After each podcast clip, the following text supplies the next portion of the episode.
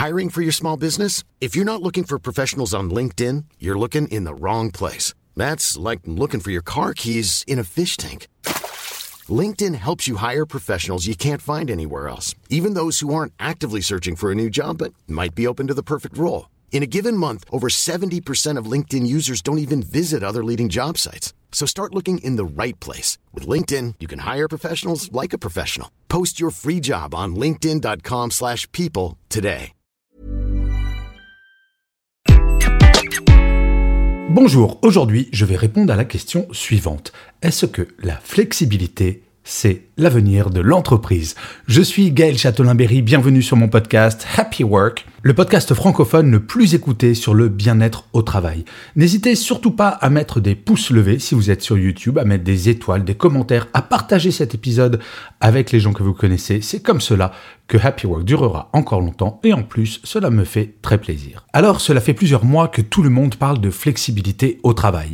Que ce soit avec le lieu de travail, au travers du télétravail ou du flex office ou encore flexibilité des horaires. Que ce soit avec le lieu de travail au travers du télétravail ou du flex office ou encore même des horaires, l'exigence est forte de la part des salariés. Que ce soit la vie professionnelle qui s'adapte à la vie personnelle plutôt que l'inverse comme cela a été le cas pendant des années. Dans un premier temps, avant de faire cet épisode, j'avais besoin de connaître l'état des lieux votre regard sur cette question et je dois bien dire que j'ai été assez étonné par le résultat du sondage de la semaine dernière que j'ai fait, comme toutes les semaines, sur mon profil LinkedIn. En effet, sur 4088 répondants, 59% trouvent que le niveau de flexibilité que leur accorde leur entreprise est satisfaisant ou très satisfaisant. C'est pas mal tout de même.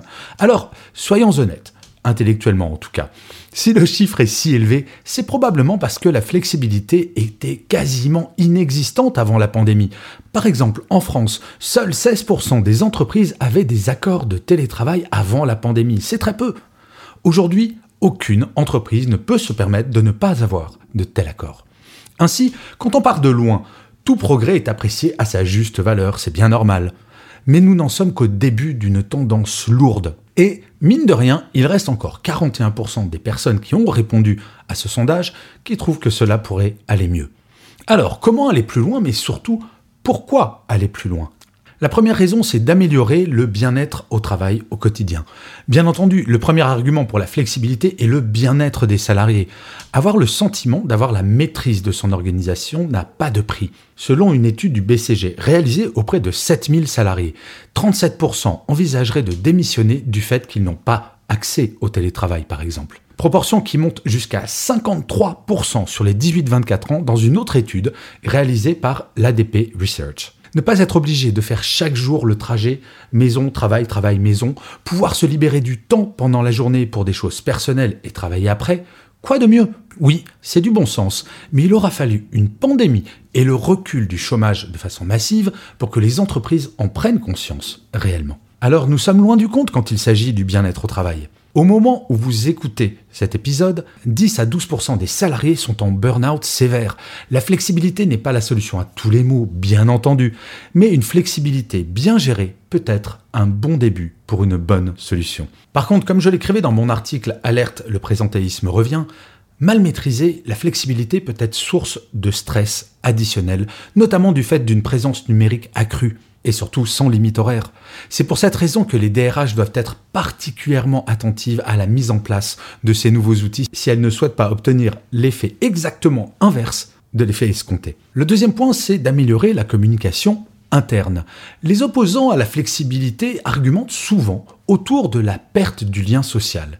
Eh bien, c'est tout le contraire dans les faits. C'est dans les entreprises les plus flexibles que le sujet du lien est le plus traité du fait du risque bien réel de la perte de celui-ci. Par exemple, de plus en plus d'entreprises demandent à leurs salariés d'être en présentiel 4 jours par mois à minima, mais de réserver ces jours uniquement à du travail collaboratif. Si le présentiel se résume comme cela peut-être dans un grand nombre d'entreprises, à rester tout seul dans son bureau enfermé, quel intérêt? Il ne faut pas opposer flexibilité et lien social. Le lien social est un sujet à part entière, quelle que soit l'organisation de l'entreprise. Par ailleurs, le flex office a clairement un impact sur la communication interne.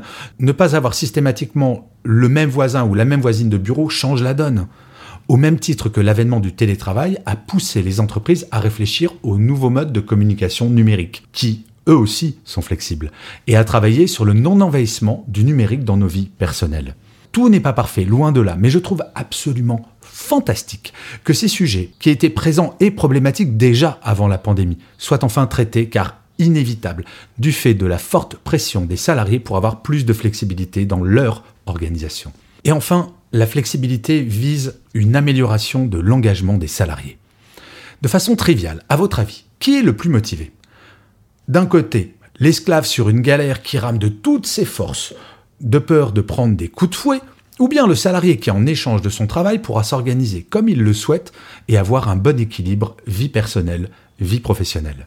Les plus cyniques me diront probablement que, n'ayant pas le choix, l'esclave sera sans aucun doute possible plus productif. Ok, mais pas certain que sa productivité dure longtemps. Pour que la flexibilité ait un impact positif sur la productivité, en fait, il est impératif de passer en mode projet. Ce qui est important pour une entreprise, c'est ce que produisent ses salariés, pas le temps que ces derniers vont passer à travailler. Par exemple, si un juriste doit rendre un contrat le mercredi matin à son ou sa supérieure, quelle importance cela a-t-il de savoir si la rédaction de celui-ci s'est faite sur une plage, au bureau ou chez lui et si elle a eu lieu le matin ou pendant la nuit? Aucune importance. Ce qui compte, c'est ce qui est produit. En fait, pour profiter pleinement de l'impact positif de la flexibilité, il est impératif de revoir l'organisation du travail, dans beaucoup de métiers. Et les méthodes de management, bien entendu. Et oui, une fois de plus, les managers de proximité sont au centre de toute la problématique. Non, la flexibilité n'est pas un remède miracle ni une potion magique. Ce n'est qu'un outil au service de l'entreprise et, pour une fois, cet outil est plébiscité par les salariés.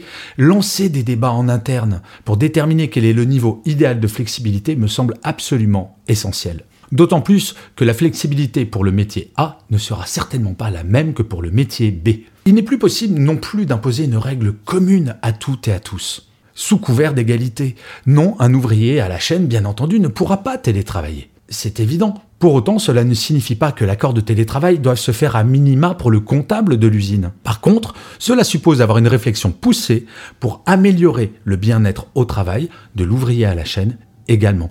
Tout est question de bien-être au travail, quels que soient les outils utilisés. En ces temps de grande émission, les outils sont de plus en plus nombreux pour booster le bien-être des salariés. Alors, franchement, pourquoi s'en priver Je vous remercie mille fois d'avoir écouté cet épisode de Happy Work ou de l'avoir regardé si vous êtes sur YouTube. N'hésitez surtout pas à vous abonner sur votre plateforme préférée car je vous le rappelle, Happy Work, c'est une quotidienne. Je vous dis donc rendez-vous à demain et d'ici là, plus que jamais, prenez soin de vous. Salut les amis